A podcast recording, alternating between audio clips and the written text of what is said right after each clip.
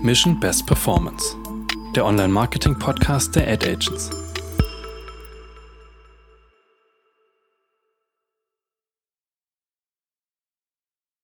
Hallo und willkommen zur neuen Folge unseres Podcasts Mission Best Performance, dem Online-Marketing-Podcast der Ad Agents. Ich bin David Beck und in unserer heutigen Folge ist Paid Social Expertin Lena Böhm zu Gast. Sie war bereits in unserer ersten Staffel zum Thema Spotify Audio Ads zu Gast. Herzlich willkommen, Lena. Magst du dich kurz vorstellen? Hallo David, ich freue mich da zu sein und ich stelle mich auch gerne nochmal vor. Ich bin jetzt das zweite Mal da. Ähm, ich komme aus der ähm, Paid Social und Display Abteilung bei uns Ad Agents und bin da Senior Account Manager. Und ich freue mich jetzt ähm, ein paar Infos auch mal zu Paid Social zu geben und über die Basics zu sprechen. Ja, schön, dass du heute bei uns bist und wir haben ein kleines Spiel zum Kennenlernen. Entweder oder. Entweder oder. Und dabei solltest du einfach intuitiv und schnell antworten, ohne nachdenken. Bist du bereit? Ja, ich bin ein bisschen aufgeregt, was ihr da jetzt nachher ableitet, aber ich bin bereit. Okay, dann fange ich mal an. Trash-TV oder Dokumentation? Trash-TV, muss ich zugeben. was schaust du denn da gerne? Oh Gott, ich weiß nicht, ob ich das mit euch teilen möchte. Nee, ich muss ja für meinen Job da total up-to-date bleiben, deswegen mache ich das aus rein beruflicher Sicht. Automatik oder Gangschaltung? Automatik. Schokolade oder Gummibärchen? Schokolade, ganz klar. Filme im Originalton oder synchronisiert? Ah, das kommt drauf an, tatsächlich. Muss ich mich entscheiden? Ja, du musst dich entscheiden. Dann würde ich synchronisiert sagen. Reich oder gut aussehend? die ist gemein. Äh, gut aussehend. Alles klar. Entweder oder. Wir geben euch heute einen Überblick über den Bereich Paid Social und am Ende der Folge weißt du, welche Social Media Plattformen am relevantesten sind, wie sich diese unterscheiden und welche Zielgruppen wo am besten erreicht werden.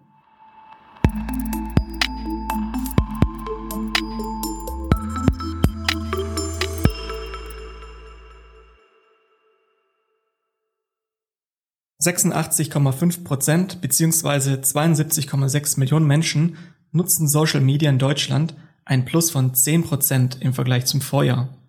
Der durchschnittliche User verfügt dabei über fünf verschiedene Social Media Accounts, die regelmäßig genutzt werden. Und damit bietet Social Media ein großes Potenzial, wenn es um Werbung geht. Einen Firmennamen, den man beim Thema Social Media sofort im Kopf hat, ist Meta, früher noch Facebook. Zum Unternehmen gehören die Plattformen Facebook, Instagram und WhatsApp. Lena, was zeichnet diese drei Big Player in der Social-Media-Welt aus? Naja, zuerst muss ich einmal sagen, WhatsApp gehört da zwar dazu, nehmen wir eigentlich immer in den Bereich Messenger, deswegen würde ich das einmal ausklammern und würde mich jetzt mal auf Facebook und Instagram beziehen. Und äh, da ist es so, müssen wir ganz klar sagen, dass die Channels einfach die größte Reichweite haben in Deutschland und auch mit am beliebtesten sind. Also vor allen Dingen Instagram, Facebook inzwischen eher nicht mehr so. Das merkt man, denke ich, wenn man sich auch mal mit Jüngeren austauscht. Ansonsten ist es so, dass man sagen kann, ähm, dass äh, die Altersgruppe 25 bis 34 am allerhäufigsten vertreten ist. Wir finden da aber eben auch die Altersklasse 18 bis 24, also quasi ein bisschen jünger, oder auch 35 bis 44. Jugendliche im Alter von 13 bis 17, das ist so eine Statistik, ähm, die wir dazu haben, die nutzen die Plattform eigentlich nicht mehr. Dann äh, kann man vielleicht zu dem Channel noch sagen, dass wir da eben sehr viele verschiedene technische Möglichkeiten haben. Das liegt natürlich daran, dass äh, Meta einfach so lange auch schon am Markt ist. Also wir können im Setup sehr, sehr viel machen, sehr viele verschiedene Themen äh, aufsetzen und ähm, ins Detail gehen. Also das macht wirklich Spaß, mit dem Channel verschiedene Kampagnen aufzusetzen.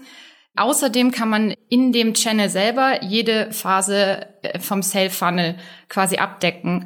Also wir haben da die Möglichkeit, Awareness-Kampagnen zu schalten, aber auch Interest-Kampagnen oder Conversion-Kampagnen. Ein weiterer Vorteil von dem Channel ist, dass wir kein Mindestbuchungsvolumen haben. Das heißt, die Einstiegshürde ist ziemlich gering. Werbung können wir da schon ab einem Dollar am Tag schalten. Außerdem, äh, wenn man sich solche Channels anschaut, ist natürlich auch immer die Frage, verwendet man den eher im B2C oder im B2B-Bereich? Ähm, bei Meta ist es jetzt so, dass wir eigentlich im B2C-Bereich angesiedelt sind. Der B2B-Bereich ist aktuell noch etwas schwierig und auch bei Stellenanzeigen haben wir eben nur sehr begrenzte Targeting-Möglichkeiten. Deswegen ist es manchmal dann noch ein bisschen schwieriger. Okay, und was bedeutet das genau? Naja, das heißt zum Beispiel, dass bei Recruiting-Kampagnen, wenn man jetzt an Azubis denkt, da würde man natürlich Instagram eigentlich als einen äh, favorisierten Channel nehmen. Ähm, es ist aber so, dass äh, seit Ende des letzten Jahres wir hier halt sehr, sehr wenig detaillierte Targeting-Möglichkeiten haben, äh, gerade für Menschen unter 18. Das bedeutet, das Targeting ist stark eingeschränkt. Auch wenn man eben Stellenanzeigen zum Beispiel für Menschen, äh, die volljährig sind, schaltet, haben wir wirklich sehr wenig Targeting-Möglichkeiten noch. Da muss man diesen kleinen Haken setzen und dann kann man da nicht mehr wirklich was einstellen. Das heißt, das macht die Sache natürlich ein bisschen schwieriger. Es ist schon so, dass Meta und auch unsere Ansprechpartner sagen, dass wir uns da auf den Algorithmus eigentlich verlassen können und quasi mit dem offenen Targeting arbeiten können. Das ist aber halt immer schon die Frage, ob das dann auch funktioniert. Und da muss ich sagen, ähm, wir haben da schon Tests dazu laufen, aber ganz sicher sagen kann man das nie. Also sollten die Meta-Plattformen nur für den Bereich B2C verwendet werden? Na, das kann man so dann auch wieder nicht sagen, weil eigentlich ist es so, dass die Targeting-Optionen, wie ich gerade eben gesagt habe, natürlich sehr eingeschränkt sind.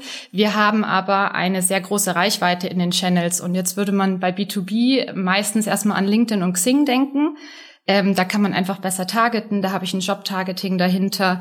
Aber es ist auch so, dass die Preise dort deutlich höher sind. Das bedeutet, dass ich ähm, eben ein, äh, zu einem sehr hohen Preis in einer sehr hochwertigen Zielgruppe einkaufe, wohingegen ich eben bei Meta zum Beispiel auch Streuverluste in Kauf nehmen kann, weil die Preise deutlich niedriger sind und äh, ich eben auch eine viel größere Reichweite habe. Außerdem muss man sagen, dass sich die ganzen Plattformen auch ziemlich weiterentwickeln. Also Meta hat zum Beispiel inzwischen auch erkannt, dass diverse B2B-Unternehmen versuchen, Werbung zu schalten.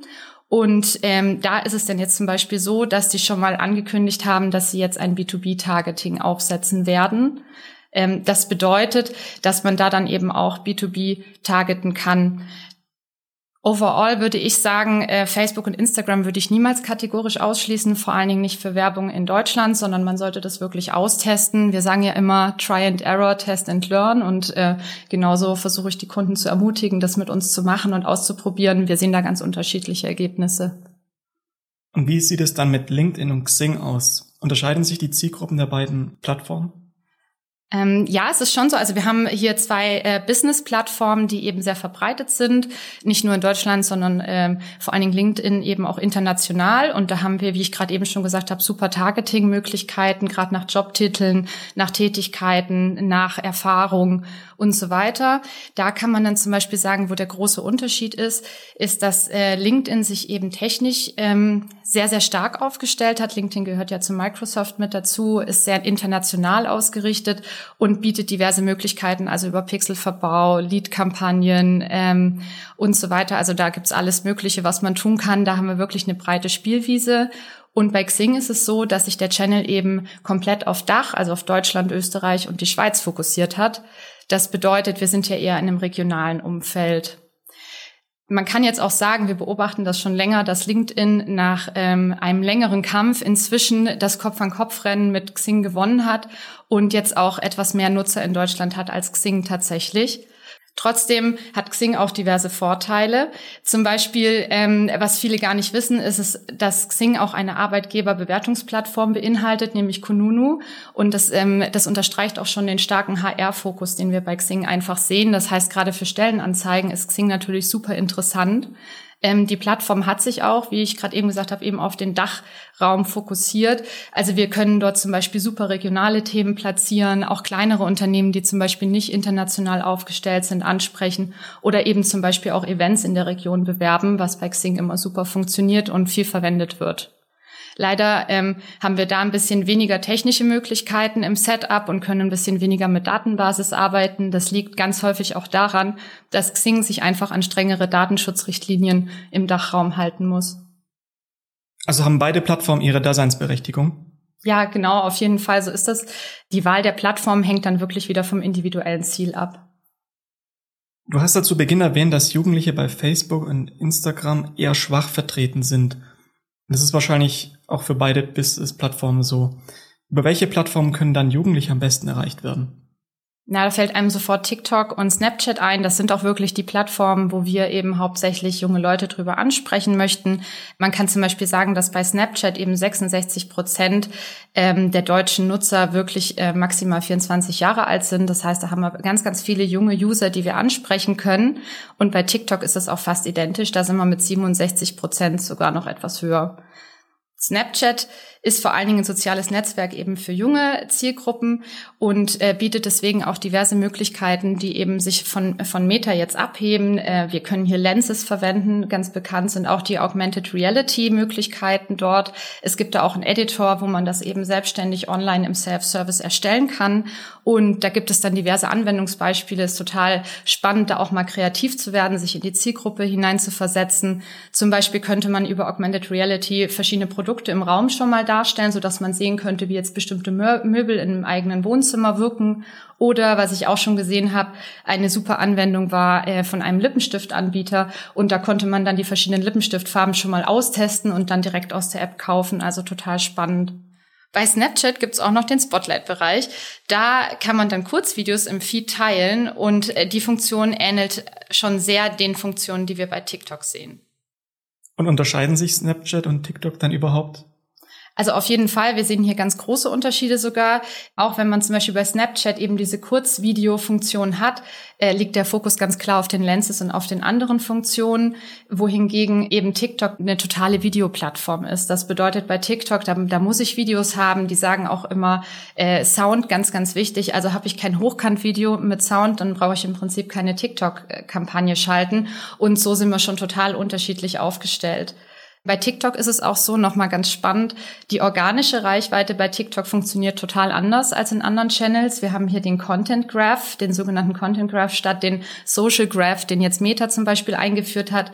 Das bedeutet, dass wenn man organisch eben Inhalte postet zum Beispiel, dass sie sich eben in bestimmten Nutzergruppen verbreiten und äh, dann immer in Nutzergruppen getestet werden und dann wieder weiter getestet werden in der nächsten Gruppe. Das heißt, ich habe wirklich ähm, ganz große Möglichkeiten, wenn ich die Werbemittel richtig anpasse auch organisch eine Reichweite zu bekommen. Und ähm, daraus ergeben sich dann natürlich auch eine ganze Vielzahl an Werbemöglichkeiten. Eine Besonderheit ist natürlich, dass man bei TikTok auch darauf achten muss, gerade auch wegen dem Content Graph, dass die Werbeformate eben so sind, dass sie sich wirklich organisch gut in den Channel eingliedern. Also das bedeutet, wir versuchen so wenig wie möglich als Werbung wahrgenommen zu werden. Ich sage immer zu den Kunden, äh, je unprofessioneller, desto besser. Gerne das Handy auch mal in die Hand nehmen, jemanden reden lassen, irgendwelche Overlays machen, Bluescreen. Also da kann man total, ähm, da kann man total viele Möglichkeiten ausnutzen und eben auch kreativ werden. Das ist dann aber auch so, dass es dann auch wieder eine Herausforderung darstellt, weil wenn man natürlich eine Kampagne hat und man hat bestimmte Werbemittel, muss man für die Channels einfach nochmal neu über die Werbung nachdenken und die Formate anpassen. Also total wichtig ist zum Beispiel bei TikTok auch, dass die Videos eben äh, sehr unterhaltsam sind. Man verwendet eben viel Musik, die auch einen mitnimmt. Äh, TikTok selber sieht sich ja auch als Entertainment-Plattform und genauso muss man dann auch die Anzeigen denken. Wenn man aber diese ganzen Aspekte berücksichtigt, dann hat man wirklich eine super TikTok-Community, die auf die Beiträge auch sehr positiv reagiert. Und das wiederum äh, wirkt sich dann positiv auf den Algorithmus und die Reichweite aus. Das bedeutet, wir haben hier wirklich ein großes Potenzial, wenn die Anzeigen gut gemacht sind. Bei TikTok ist es auch so, dass wir eben eine durchschnittliche Nutzungsdauer von äh, 23,6 Stunden im Monat haben. Das ist wirklich sehr stark. Das ist äh, häufig doppelt so hoch wie bei anderen Plattformen. Also ähm, das darf man auch nicht vergessen. Das ist wirklich spannend für die Zielgruppe. Ja, total spannend. Und gibt es noch weitere relevante Plattformen? Ja, eine weitere Plattform, an die viele in, im ersten Moment nicht denken, ist Pinterest. Also Pinterest ist eine Mischung aus äh, einer Social-Media-Plattform und eben einer Suchmaschine, was den Channel wirklich sehr besonders macht, weil wir im Targeting eben zum einen ein Interessentargeting haben, zum anderen aber auch ein Keyword-Targeting und dann mit beiden Varianten spielen können. Was auch ganz wichtig ist zu sagen, ist, dass äh, Pinterest vor allen Dingen im Bereich Inspiration verwendet wird. Das heißt, auch die Nutzer selber geben an, dass sie den Channel eben sehr viel für Inspiration nutzen, dort auch Produkte sehen möchten. Und äh, ganz häufig müssen wir den Channel deswegen im oberen Teil des Funnels eben angliedern und erstmal aufsetzen. Das bedeutet im Bereich Awareness vielleicht auch noch Interest. Und ähm, die, der Channel benötigt auch deswegen deutlich mehr Touchpoints, als wir es vielleicht bei anderen Channels haben, wo wir eben im Lower Funnel, also schon im Conversion-Bereich unterwegs sind. Die Zielgruppe Dazu habe ich auch noch ein paar Insights. Früher war die Zielgruppe ähm, eher weiblich. Pinterest war, würde ich sagen, in, in weiblicher Hand. Seit Corona eingesetzt hat, scheinen sich aber auch immer mehr Männer mit Pinterest auseinanderzusetzen. Liegt sicherlich auch an den vielen Heimwerkerprojekten, die stattgefunden haben. Und äh, wir sehen inzwischen, dass wir da eben eine Verteilung so von 60 Prozent Frauen, 40 Prozent Männer haben, ähm, was wirklich ein ganz großer Wandel auch für die Plattform ist. Das bedeutet, wenn ich jetzt zum Beispiel Inspirationsthemen mir auswähle, das ist auch was, man muss bei der Kampagne auch hier wieder Channel-spezifisch denken bei der Werbemittelgestaltung, ähm, weil wir eben im Inspirationsbereich sind, bedeutet das, dass wir zum Beispiel ganz viele verschiedene Themen spielen können, sowas wie DIY, Heimwerken, Dekoration, Garteninspirationen oder auch Einrichtungen sind eben sehr beliebt. Und ähm, da sind dann zum Beispiel die Tipps und Tricks, dass man ähm, mit Checklisten arbeitet, dass man Rezepte zur Verfügung stellt, irgendwelche Anleitungen, also dass man wirklich schaut, dass man hilfreichen Content hier zur Verfügung stellt, da klassische Werbeanzeigen äh, sonst meistens eine niedrigere Performance liefern. Also auch hier muss man sich in den Channel einfach hineindenken. Abgesehen davon gibt es auch noch äh, verschiedene Videoplattformen, wie zum Beispiel YouTube und Twitch. Da denkt man jetzt nicht am Anfang direkt an Paid Social. Laut Definition ist es aber so, dass alles Paid Social ist, äh, wo Nutzer die Möglichkeit haben, eben Inhalte zu teilen und zu kommentieren. Also streng genommen auch YouTube und Twitch. Da das aber Videoplattformen sind und die auch noch mal ganz anders ähm, im Setup und in der Konzeption zu behandeln sind, äh, würde ich sagen, da sprechen wir vielleicht ein andermal noch mal spezieller drüber. Und dann ein Channel, der glaube ich auch noch sehr bekannt ist, ist Twitter. Ähm, allerdings ist es so, dass Twitter aktuell in Deutschland noch sehr wenig genutzt wird. In dem Channel geht es dann auch sehr viel um Politik und um PR, was bedeutet, dass wir hier den äh, Kanal auf jeden Fall nur für speziellere Themen einplanen sollten. Wo ich auch immer sage, ähm, so Digital First Mover zum Beispiel anzusprechen, da kann man Twitter auf jeden Fall mal ausprobieren. Ähm, die Zielgruppe wächst auch, aber wir behalten das weiter im Blick und aktuell ist es eben kein Fokuskanal bei uns. Außerdem gibt's dann noch ganz viel mehr. Ähm, aber für die Basic-Folge dachte ich, konzentrieren wir uns mal auf die wichtigsten. Okay, und welche Arten von Anzeigen gibt es dann für die Social-Media-Plattform? Oh, da stellst du mir Fragen, das fragt immer jeder Kunde. Na, wir haben ganz bestimmte Formate, die wir eigentlich überall einsetzen können. Das sind zum Beispiel Videoanzeigen und auch Image-Ads. In den meisten Fällen gehen auch Carousel-Ads, also wo man verschiedene Karten nimmt und so eine Story eigentlich aufbauen kann oder Collection-Ads, die immer die Produkte schön in den Mittelpunkt stellen. Es gibt dann aber auch immer ganz individuelle Möglichkeiten. Also wir haben teilweise super Sonderformate, wo man einfach mit den Channel-Ansprechpartnern sprechen muss, die man explizit einbucht, die man extra plant, wo es natürlich auch hohe Mindestbuchungsvoluminas gibt, die aber auch eine wahnsinnige Reichweite haben. Außerdem gibt es auch noch je Plattform ganz andere Unterschiede, ähm, nämlich auch in den Werbemittelgestaltungen, habe ich ja gerade eben schon gesagt, man sollte sich in die Plattform hineindenken. Ein Beispiel ist, dass Pinterest zum Beispiel offen, äh, offiziell sagt, dass ähm, viel Text auf die Bilder drauf darf. Also es darf auch ganz viel Erklärung vorkommen. Und äh, Meta dagegen möchte bitte so wenig wie möglich Text auf den Bildern haben. Und auch da unterscheiden sich die Channels eben. Deswegen äh, kann ich grundsätzlich sagen, also erstmal grundsätzlich, wenn man ein Konzept braucht, ähm, ist es für jeden Channel schon mal spannend, mit Videos zu arbeiten. Video First ist gerade immer das, was einem alle entgegenrufen, wenn es um Best Practices geht. Und äh, hier muss ich aber LinkedIn und Xing ausnehmen, weil bei den zwei Channels funktioniert es nochmal anders. Also ich könnte jetzt ewig drüber erzählen, aber das ähm, mache ich dann immer mit den Kunden, wenn wir eben die Kampagnen aufsetzen. Okay, also Hochkant-Videos sind immer gut und der Rest muss dann individuell mit dem Kunden abgestimmt werden. Kannst du noch kurz beschreiben, wie es überhaupt abläuft, wenn ein neuer Kunde auf euch zukommt? Klar, das kann ich gerne machen. Ähm, ich sage jetzt noch mal was zum strategischen Vorgehen. Es ist auch nicht immer einheitlich. Ich muss sagen, wir müssen uns da schon individuell auf jede Anfrage auch einstellen. Es gibt jetzt nicht den Ablauf. Es kommen zum Beispiel manchmal potenzielle Kunden mit ganz konkreten Anfragen, wie zum Beispiel Instagram-Ads oder TikTok-Ads und andere Kunden, die ähm, eben auch nur Ziele formulieren, sowas wie ich möchte meine Bekanntheit steigern oder ich möchte eben mehr Sales generieren, die eben auch auf eine komplette Strategie warten.